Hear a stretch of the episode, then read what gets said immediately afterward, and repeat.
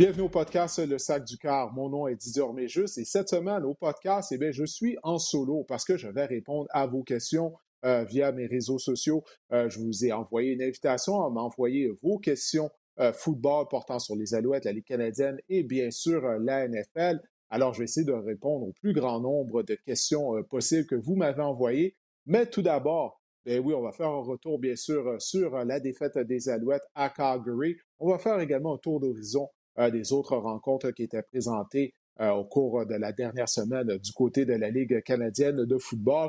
Alors oui, c'était une défaite pour les Alouettes. Hein. Après leur premier match de la saison à Edmonton, euh, ça avait été une belle victoire. A été un peu un retour sur terre à Calgary. On a perdu du côté des hommes de Carrie Jones par la marque de 28 à 22 face aux Stampeders. On a tenté de remonter du côté des Alouettes au quatrième quart. Euh, ça s'est terminé avec cette réception de Eugene Lewis qui était à, court d'une verge de la zone des buts. Mais les Alouettes n'ont que à blâmer pour cette défaite. Si vous avez regardé le match, les hommes de Carrie Jones qui ont été pénalisés 16 fois pour 149 verges, près de 150 verges en termes de pénalité. Ça, c'est des choses qui ont ressorti de cette rencontre-là. Les Alouettes ont donné le match aux St. Peters de Calgary. C'est aussi simple que ça. On affrontait un carrière recru en, Jack, en Jake Mayer qui effectuait le tout premier départ de sa carrière. Euh, pas juste ça, mais on avait les deux bloqueurs partant du côté de la ligne à l'attaque des St. Peters étaient des joueurs recrues. Ça aurait dû, en théorie, être un festin pour l'unité défensive montréalaise. Et ça a commencé de cette façon, parce qu'on a réussi deux interceptions sur euh, les six premières passes tentées par Mayer. Alors, à ce moment-là, on se disait que ça va être un match à sens unique. Mais après ça, la défense montréalaise qui s'était écroulée, elle n'a pas été en mesure d'appliquer une pression constante sur le carrière recru des St. Peters. On a récolté seulement un sac du quart. Comme je l'ai dit, on ne l'a pas pressé comparativement à la semaine précédente. À Edmonton, on a récolté quatre sacs du quart aux dépens de Trevor Harris. On l'a frappé, on l'a tabassé, on l'a dérangé. Et là, ça a été tout le contraire. La ligne à attaque des Alouettes euh, qui n'a pas été en mesure de gagner la guerre des tranchées comme elle l'avait fait euh, à Edmonton. Ça, ça a vraiment été décevant. Surtout, comme je le disais, avec la présence de joueurs recrues du côté de la ligne à l'attaque des St. Peters de Calgary, euh, on a un front euh, où on retrouve plusieurs vétérans du côté de la défense montréalaise. Alors, je m'attendais vraiment à une meilleure performance. Je crois qu'on s'attendait tous à une meilleure performance de la part euh, de l'unité défensive montréalaise. Et une autre chose qui a peut-être joué contre les Alouettes, c'est qu'il ne faut pas oublier que Baron Miles en est à sa première année à titre de coordinateur en défense. Et lors euh, du premier match des Alouettes contre les Eskimos, la défense des Alouettes, elle avait un avantage. Euh, je m'explique, c'est qu'on n'avait aucune idée du côté des, Eskimos à, savoir euh, à quoi allait ressembler l'unité défensive montréalaise, quel système Byron Miles allait utiliser. On n'avait pas de bande vidéo afin de se préparer, étant donné que c'est la première fois que Byron Miles est coordinateur en défense. Ça, c'est sans parler du nouveau personnel qu'il y a du côté de l'unité défensive montréalaise. Alors, naturellement, lorsqu'on a un coordonnateur euh, d'expérience dans la Ligue canadienne de football, bien, les autres équipes, même s'il en est à sa première année avec une nouvelle formation, bien, on va regarder les bandes vidéo euh, de ses défenses par le passé pour voir quel système il va employer. Mais on avait pas ça du côté des Eskimos afin de se préparer à affronter la défense de Byron Miles. Alors ça, ça joue en faveur euh, du côté des Alouettes lors de la première semaine d'activité, lors de leur première rencontre. Alors, j'ai bien hâte de voir ça cette semaine contre les Tiger Cats de Hamilton. Maintenant, si Byron Miles va s'ajuster, mais surtout, est-ce que sa ligne défensive euh, va se présenter et mieux jouer et appliquer la pression constante sur le carrière adverse? Parce que tout part de là. Si on va avoir une bonne défense du côté de l'unité, euh, du côté des Alouettes, ben, la ligne défensive se doit d'être dominante. Danny Machocha a fait des ajouts avec l'arrivée de Armando Sewell, notamment euh, Nick Seawall avait connu un fort match à Edmonton, presque était invisible à Calgary.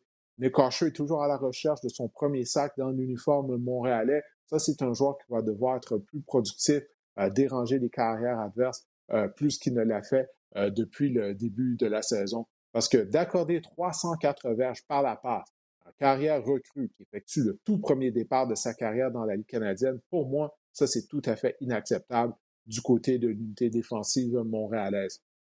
Pour ce qui est de l'attaque, euh, elle a bien commencé à la rencontre. Les Alouettes se sont forgés une avance de 14 à 3 contre les Stampeders. Euh, comme je le disais tout à l'heure, on croyait qu'on allait assister à un match à sens unique, mais Vernon Adams a été victime d'une interception et ensuite de ça, ben, c'est là que les choses ont commencé à mal aller pour les Alouettes. Ça a vraiment été le point tournant de la rencontre. Parce que la défense n'a pas été en mesure de fermer la porte. Elle a accordé une séquence de 100 verges à la suite de ce revirement. Ça s'est terminé par toucher des Stampeders. Si ta défense est supposée être bonne, tu ne peux pas accorder des séquences de 100 verges pour des toucher. Je crois qu'on s'entend tous euh, là-dessus. Mais Vernon Adams a été imprécis tout au long de la rencontre. Et ça, c'est malgré le fait que pour deuxième semaine consécutive, ben, il a eu une excellente protection de la part de sa ligne à l'attaque. Parce très souvent, il avait de belles pochettes. Euh, et malgré tout, ses passes étaient imprécises.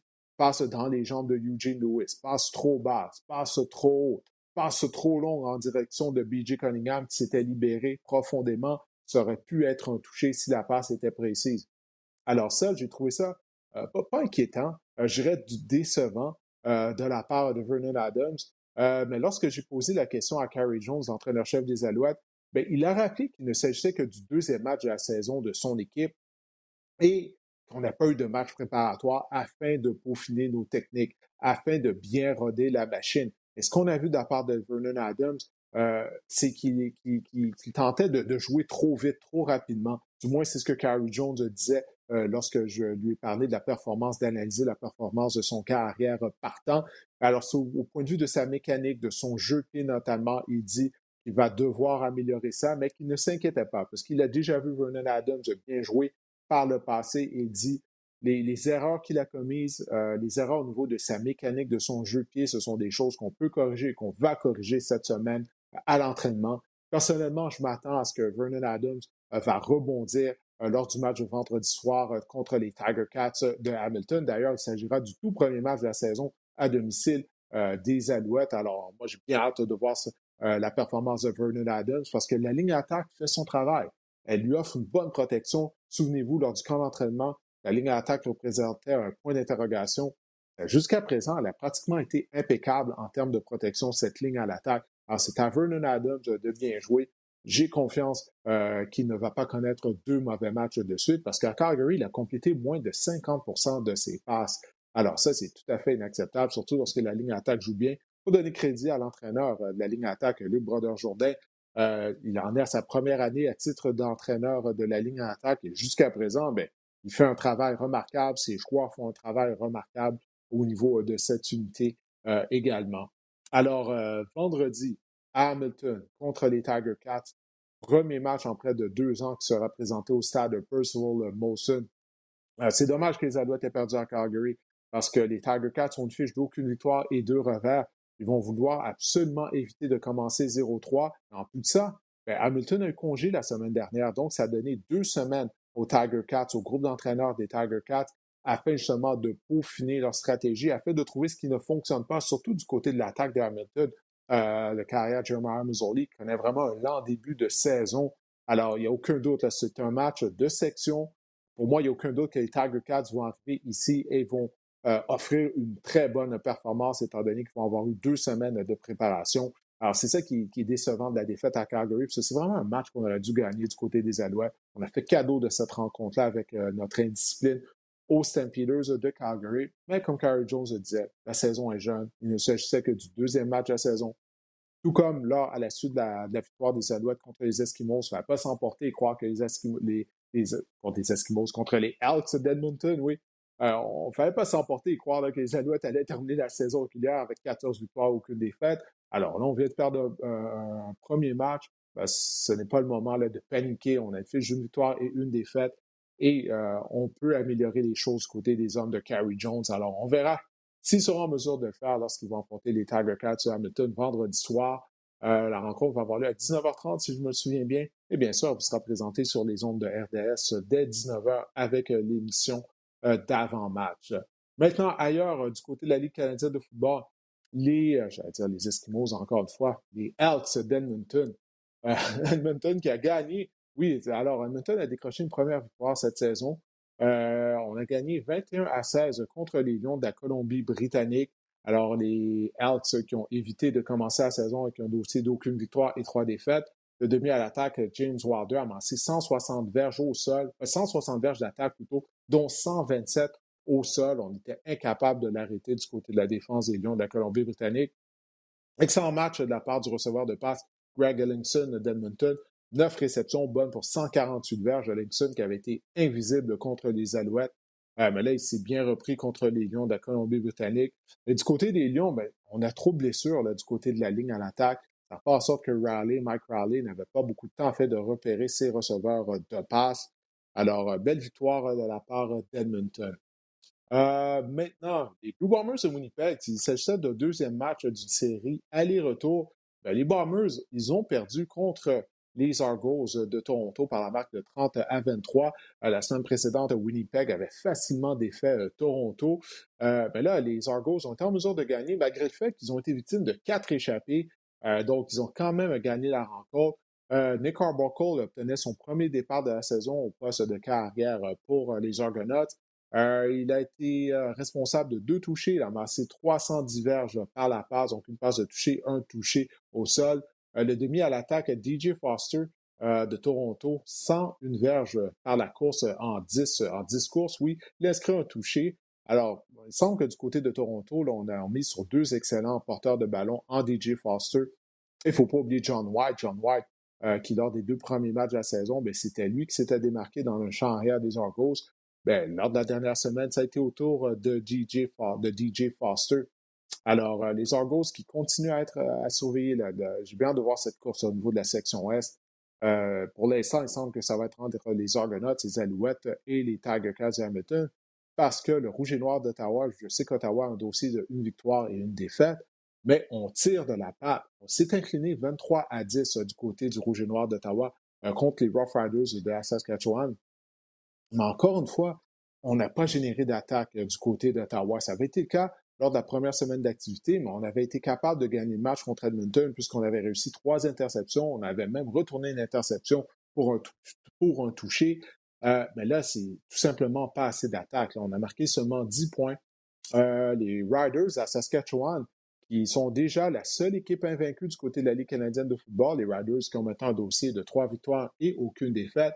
Cody Fardo connaît euh, un bon début de saison, 321 verges par la passe, euh, et au sol, 47 verges, en plus d'avoir inscrit un touché avec ses jambes. Donc, il continue d'être une double menace. La défense des Rough Riders a réussi 6 sacs du quart aux dépens de Matt Nichols.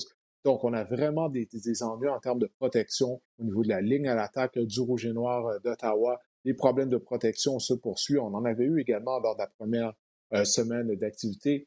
Personnellement, moi, je crois que Matt Nichols est fini, mais le fait de jouer derrière cette ligne à l'attaque-là, qui a des ennuis à le protéger, euh, ça n'aide vraiment pas euh, sa cause.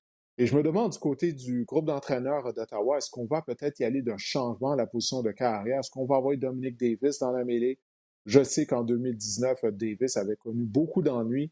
Euh, ce carrière qui est mobile, un meilleur athlète que Nichols, peut-être derrière cette ligne à l'attaque, il y a des allures de passoire depuis le début de la saison. Peut-être qu'il pourrait faire un bon travail, un meilleur travail du moins euh, de ce que j'avais lu lors du camp d'entraînement de Dominique Davis, justement, avait connu un bon camp d'entraînement. Alors, on va voir qu'est-ce qu'on va faire là, du côté euh, d'Ottawa, mais il faut trouver une façon de générer de l'attaque. Euh, Paul Lapolice est l'entraîneur-chef. On se souvient à quel point son attaque était diversifiée lorsqu'il était le coordinateur offensif des Blue Bombers de Winnipeg. Là, on ne voit vraiment pas ça à Ottawa. Je sais que le personnel n'est pas le même, qu'il n'a pas justement une ligne à l'attaque dominante comme celle des Bombers. Mais je crois qu'à Ottawa, on s'attendait à mieux que ça euh, du côté de l'unité offensive, la défense joue très bien. À la limité, bon, les Riders ont marqué 23 points de peine et de misère. Ça n'a pas été facile. Euh, j'ai mentionné le travail que la défense avait fait lors de la première semaine d'activité. C'est à l'attaque, justement, de contribuer euh, parce que vraiment, ce n'est pas suffisant du côté d'Ottawa. Bon, ben maintenant, je vais répondre à vos questions. je sais que vous attendiez ça. Si vous m'avez envoyé vos questions euh, via mes réseaux euh, sociaux. Alors, question concernant la NFL, les Alouettes, la Ligue canadienne. On va commencer avec une question qui m'a été envoyée par Dom Collard. Donc, j'imagine que le Dom, c'est euh, pour Dominique. Alors, Dom Collard qui me demande, qui me dit en fait que les Alouettes semblaient être sans cohésion à Calgary. On a même vu quelqu'un en colère sur le banc. Comment discipliner un groupe d'athlètes? Bon podcast. Ah ben merci beaucoup, Dom, de me dire que tu apprécies le podcast. Oui, effectivement, il y avait beaucoup de frustration du côté des Alouettes au cours de la rencontre, euh, notamment euh, Armando Sewell, euh, qui n'était vraiment pas content. il y a également eu Antonio Simmons, qui a écopé d'une pénalité à son retour sur les lignes de côté. Il a lancé son casque protecteur. Mais bon, c'est du football, c'est un sport qui demande beaucoup d'émotions. ça arrive des fois au cours de la saison, ce genre de scène. Ça, jumelé à l'indiscipline qu'on a vue sur le terrain, ça, c'est vraiment pas bon signe. Ça, ça m'avait vraiment pas l'air d'une équipe de Carrie Jones. Du moins, euh, les équipes, euh, les, lorsque les Alouettes ont joué sous ses ordres en 2019, les Alouettes étaient une équipe disciplinée. Et puis là, près de 150 verges en termes de pénalité. Bon, les joueurs sur les lignes de côté euh, qui n'étaient pas contents, qui montraient beaucoup d'émotions, beaucoup de frustration plutôt. Carrie Jones a dit qu'il a eu une discussion avec les joueurs. Il n'a pas voulu dire aux médias euh, qu'est-ce qu'il leur a dit exactement. Mais il a été clair qu'il ne voulait pas que les Alouettes deviennent ce genre d'équipe, ce genre d'équipe qui se fait mal, qui est indisciplinée semaine après semaine. Alors la discipline, ça, ça va être quelque chose à surveiller contre les Tiger Cats de Hamilton vendredi. Il n'y a aucun doute là-dessus. Maintenant, Étienne Charblanc. Euh, question d'effet, il me demande la division, quelle sera la division la plus serrée, selon moi, dans la NFC et dans l'AFC? Hmm, bonne question. Euh, écoute, dans la NFC, Étienne, euh, j'aurais tendance à dire la section ouest euh, de la nationale. Il me semble année après année, c'est une section qui est Rams, les Seahawks, notamment les Cardinals avec Kyler Murray. C'est une année de vérité pour l'organisation des Cardinals, pour l'entraîneur-chef Cliff Kings, Kingsbury. Alors, euh, ouais, je m'attends à ce que ce soit serré. C'est sans oublier les 49ers de San Francisco, les Niners qui ont été décimés par les blessés l'année dernière. Euh, cette année, aucun doute que les Niners vont connaître une meilleure saison juste par le fait que je ne crois pas qu'ils vont subir autant de blessures que, l'année dernière. Euh, il me semble que j'avais là quelque part que les Niners, la saison dernière, avaient obtenu 30 de plus de blessures que toute autre équipe dans la NFL. donc ça, c'est vraiment énorme. Alors, oui, ça va être une lutte à quatre. J'ai aucune idée quelle équipe va terminer au premier rang. Je vais devoir y penser avant de faire des prédictions. Mais oui, définitivement du côté de la NFC, la section Ouest, pour toutes les raisons que je viens d'énumérer. Et la division la plus serrée, selon moi, du côté de la NFC, je vais y aller avec la section Nord euh, de l'américaine. Euh, les Browns de Cleveland, qui sont pour moi l'équipe à battre au sein de cette section, semble, après plus de 20 ans, à, mettre moqué des Browns. Ça, fait drôle de dire qu'ils sont l'équipe à battre, mais oui, c'est l'équipe la plus talentueuse, du moins sur papier. Euh, on a vu l'excellent travail de la part d'entraîneur-chef Kevin Stefanski l'année dernière. J'ose croire que ça va se poursuivre. On met sur une excellente ligne à l'attaque du côté de Cleveland. Alors, la section nord de l'FC, selon moi, du côté de cette conférence, euh, est la plus coriace. Les Steelers de Pittsburgh, faut pas oublier les Steelers qui avaient commencé la saison quoi, 11-0, euh, euh, quelque chose de la sorte l'année dernière avant de s'écrouler, bien sûr, euh, mais quand même. La dernière année de Ben Roethlisberger, je suis pas certain qu'il lui reste de l'essence dans son réservoir. On va voir la réponse assez rapidement. Et faut pas oublier les Ravens de Baltimore, bien sûr, avec Lamar Jackson. Les Ravens de Baltimore, qui année, après année sont constants généralement euh, c'est une année de vérité pour moi, pour Lamar Jackson, mais surtout pour le coordinateur euh, offensif euh, des Ravens de Baltimore, dont le, nom m'échappe, Greg Roman, oui. Il, va devoir trouver une façon de générer un jeu aérien plus productif. On critique beaucoup Lamar Jackson, mais Roman ne fait pas du bon travail. Surtout qu'on mise sur la meilleure attaque au sol de la NFL. Comment ça, on n'est pas capable de développer une attaque aérienne complémentaire à ce jeu au sol-là? Y aller avec des fins de jeu au sol, tenter de longues passes. Il me semble que c'est pas sorti. Alors, moi, j'ai hâte de voir ça. Mais oui, pour, moi, du côté de l'EFC, la section nord, euh, pour moi, ça va être euh, la, plus coriace. Obligé de parler des Bengals. On s'entend qu'ils vont terminer au dernier rang. Mais les trois autres équipes devraient lutter jusqu'à la dernière semaine euh, d'activité du calendrier régulier. Gabriel Forget m'envoie une question via mon compte Twitter. Gabriel, avant, en fait, il m'a envoyé trois questions, trois bonnes questions de la part de Gabriel Forget. Mais avant que je réponde à ta question, Gabriel, s'il te plaît, mets une photo. Mets une photo sur ton compte Twitter. C'est pas obligé d'être une photo de toi si tu es gêné, mais mets une photo, peut-être une photo de ton joueur de football favori, une de tes idoles, peu importe, mais mets une photo au moins. Là. Comment tu peux avoir un compte Twitter sans photo? On est rendu en 2021. Comment, Gabriel? Mais, très bonne question, Gabriel. Je vais répondre à tes trois questions. Tout d'abord, qui sera le carrière recru à avoir le plus de succès cette année dans la NFL? Bonne question. Euh, pour moi, je vais y aller avec Justin Fields. Justin Fields des Bears de Chicago. Bon, on continue de dire que c'est une lutte entre Justin Fields et Andy Dalton afin de devenir le carrière partant. Si Fields n'est pas le carrière partant des Bears dès la première semaine d'activité, ça va arriver au cours du premier mois probablement de la saison, au cours des quatre premières semaines, parce qu'il est nettement plus talentueux que Andy Dalton. Il faut pas oublier que les Bears de Chicago, ils ont participé aux éliminatoires l'année dernière.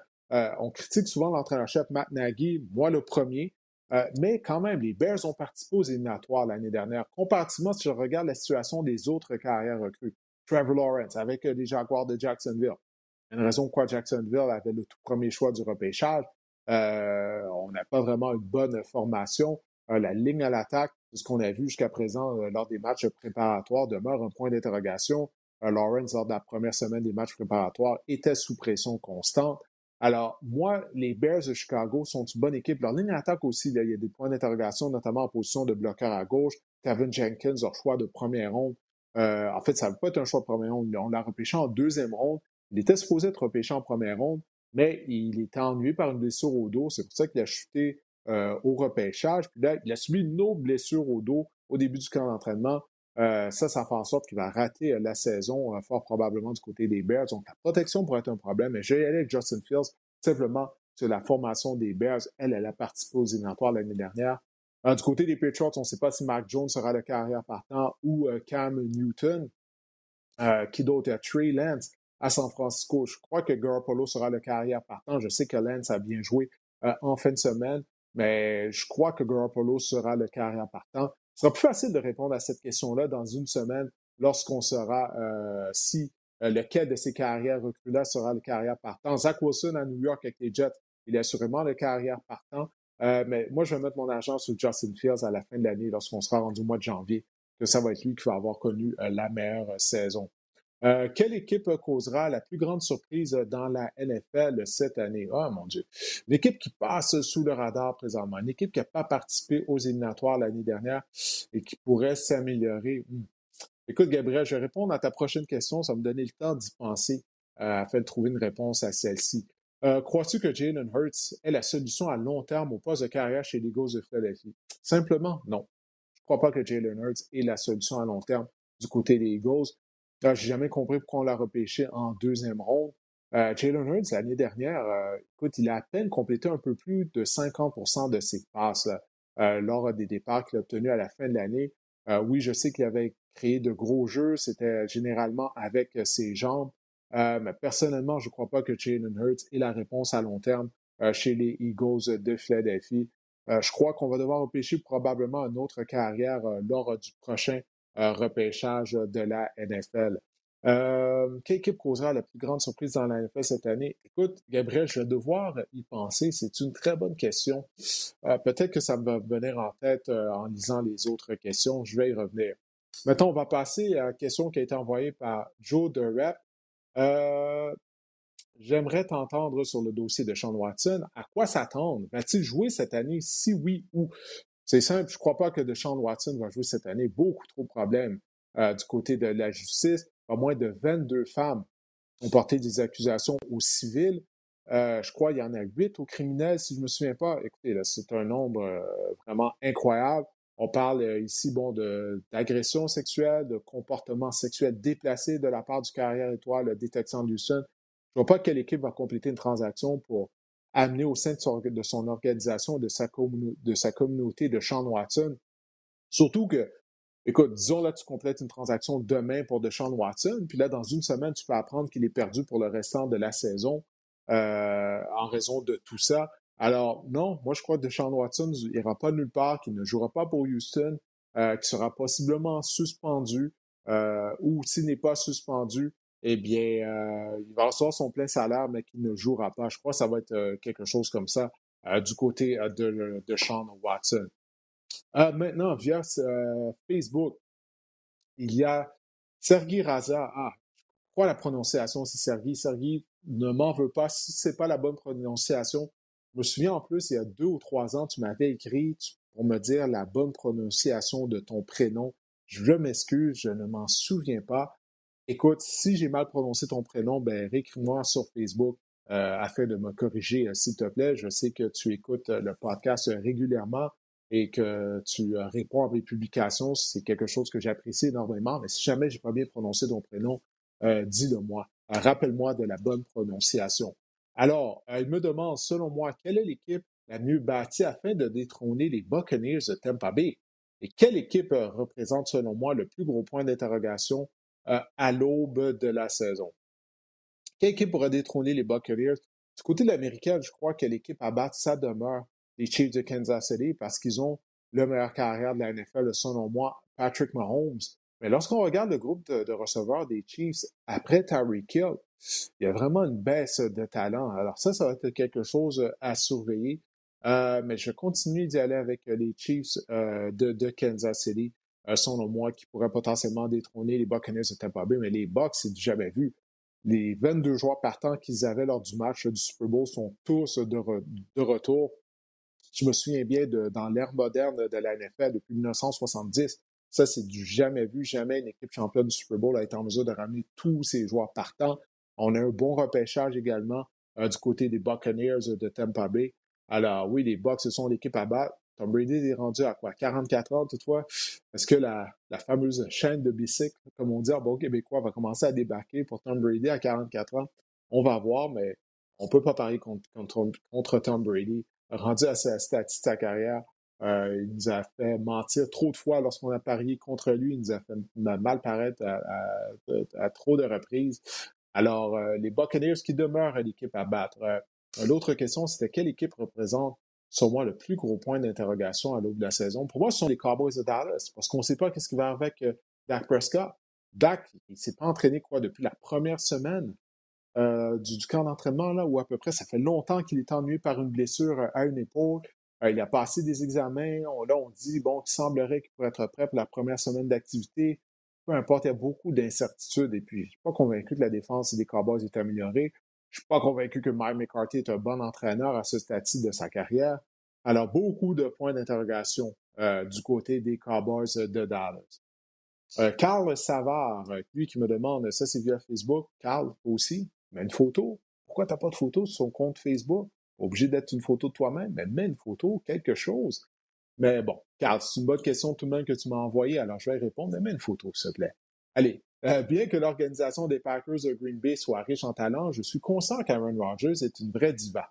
Crois-tu qu'il sera en mesure de mettre son gros ego de côté afin de mener son équipe à une autre participation à la finale de conférence? Ben écoute, oui, je suis d'accord avec toi en passant, Carl, que oui, Karen Rogers, c'est une diva. Il aime ça se plaindre. Euh, on dit que lui, de, Rogers, qu'il a une personnalité assez particulière. Mais oui, je crois qu'il va être capable de mettre son ego de côté euh, afin d'aider les Packers à connaître une bonne saison. Parce que là, les problèmes qu'il a avec l'organisation, ça, ne, date, pas d'hier. Et l'année dernière, il a tout de même été élu joueur par excellence de la NFL, même s'il ne s'entend pas avec la, direction euh, des Packers. Euh, mais nos participations au final de conférence pour Green Bay, ça ne serait pas suffisant selon moi. Parce que les Packers, avec toutes les équipes qu'ils ont eues, avec la présence d'Aaron Rodgers, on a participé seulement à un Super Bowl. On a gagné ce, Super Bowl-là, mais ça fait dix ans de ça qu'on l'a gagné. Alors pour les Packers, il faudrait accéder au match du Super Bowl. Euh, il y a quoi, deux ans, on avait participé au match euh, de, finale de conférence. On s'était fait lessiver euh, par les 49ers de San Francisco, notamment. Pour les Packers, ça prendrait une participation au Super Bowl, une autre participation seulement à la finale d'association. Ce ne serait pas suffisant. L'année dernière, on s'était clié contre les éventuels champions du Super Bowl, les Buccaneers de Tampa Bay. Mais non, ça ne serait pas suffisant. Je pense que les Packers ont le talent, en fait, d'être des aspirants au Super Bowl. Alors, euh, pour moi, ça serait une autre déception du côté de Green Bay si on s'incline encore une fois en finale de conférence. Euh, Michel Baudry me demande euh, David Foucault est-il blessé Non, il n'est pas blessé, il est en pleine santé. il est en uniforme lors des deux premiers matchs de la saison du côté des Alouettes. Toutefois, il est un joueur réserviste. On a notre 5 partants qui joue très bien, comme je le disais tout à l'heure, du côté de la ligne à attaque des Alouettes. Alors, David Foucault est un joueur réserviste. On verra. la saison est longue. S'il y a des blessures, si il sera envoyé au sein de la formation partante. Maxime Sarrazin me demande Penses-tu que les Dolphins peuvent détrôner les Bills dans la section Est de l'américaine? Ah, Je crois pas. Euh, moi, je crois sincèrement que les Bills ce sont l'équipe à battre.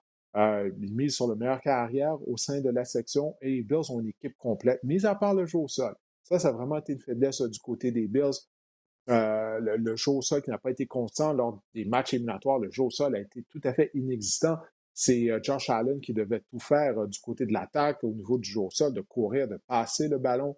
Alors, est-ce qu'on pourra générer un, jeu au sol du côté des Bills? Ça, c'est la grande question. Mais lorsque je regarde la formation des Bills de Buffalo, non, je ne crois pas que les Dolphins vont pouvoir les détrôner. J'ai hâte de voir toi, toi, Tango qu'est-ce qu'il va faire lors de sa deuxième année? Moi, j'avais de grandes attentes pour toi.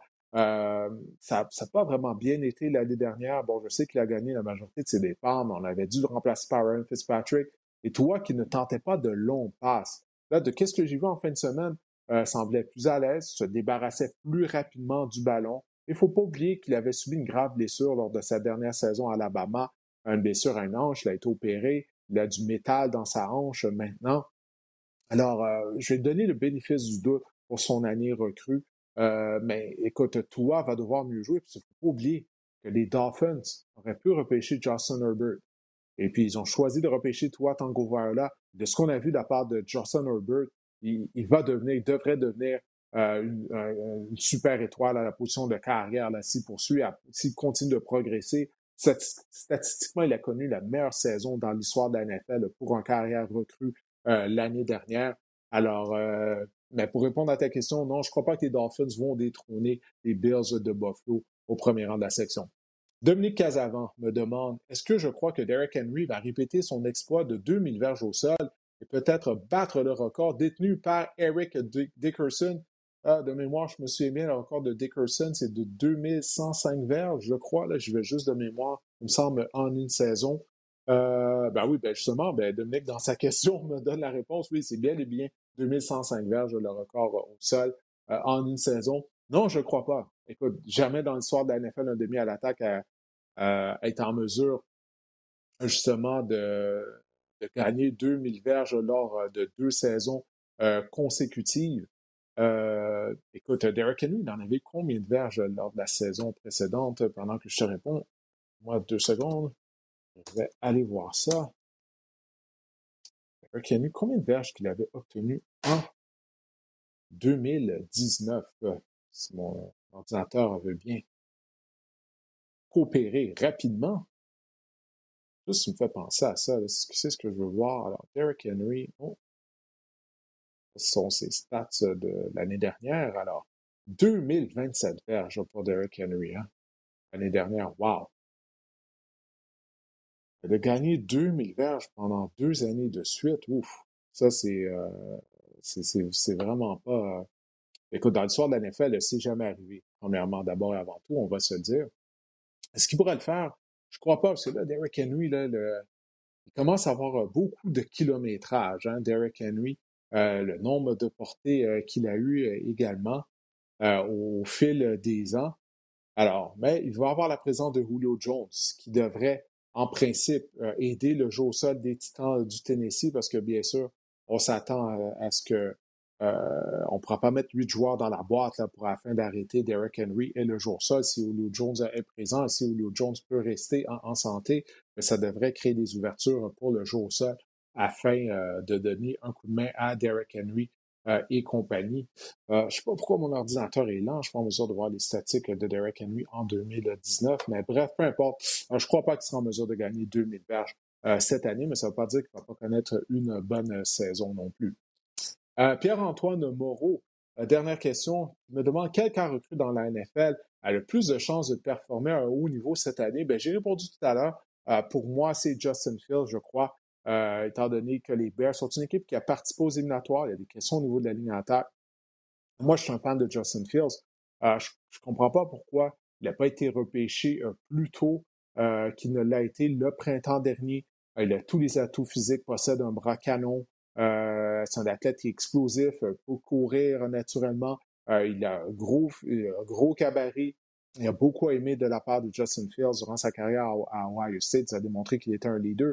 Euh, c'est un dur de dur. Contre Clemson, lors du match éliminatoire d'hiver dernier, s'était fait frapper, a subi une blessure aux côtes et resté dans le match, continuer de compléter des passes, de courir. malgré la blessure. On l'a vu contre les Bills, s'est fait cogner solidement. Il en a perdu son casque protecteur lors d'un match préparatoire. Mais ensuite de ça, il est revenu à la charge. Euh, je suis un fan de Justin Fields. Alors, pour les raisons que j'ai déjà mentionnées, je crois qu'il va être le carrière recrue qui va connaître le plus de succès. Mais on est juste au mois d'août. On s'en reparlera au mois de novembre. Euh, c'est facile de bien paraître durant les matchs préparatoires, mais c'est une autre chose de le faire une fois que la saison régulière euh, commence. Mais voilà, on a fait le tour euh, de vos questions. Ben, écoutez, j'espère que ça vous a plu. cet épisode du podcast Le Sac du Corps. Je vais essayer de refaire ça, là, d'une fois que, la saison régulière de la NFL va commencer, de répondre à vos questions. Je ne le fais pas assez souvent. je vais vous envoyer des appels à tous pour vos questions un peu plus souvent. Je vais garder ça en tête afin de le faire également durant la saison régulière. Alors, écoutez, j'espère que cet épisode du podcast Le Sac du Car vous a plu. On se reparle la semaine prochaine. Les Alouettes qui vont affronter les Tiger Cats de Hamilton, bien sûr, on va analyser cette rencontre et on ne sera plus qu'à quoi une semaine du début de la saison de la NFL également. Alors portez-vous bien. On se reparle la semaine prochaine.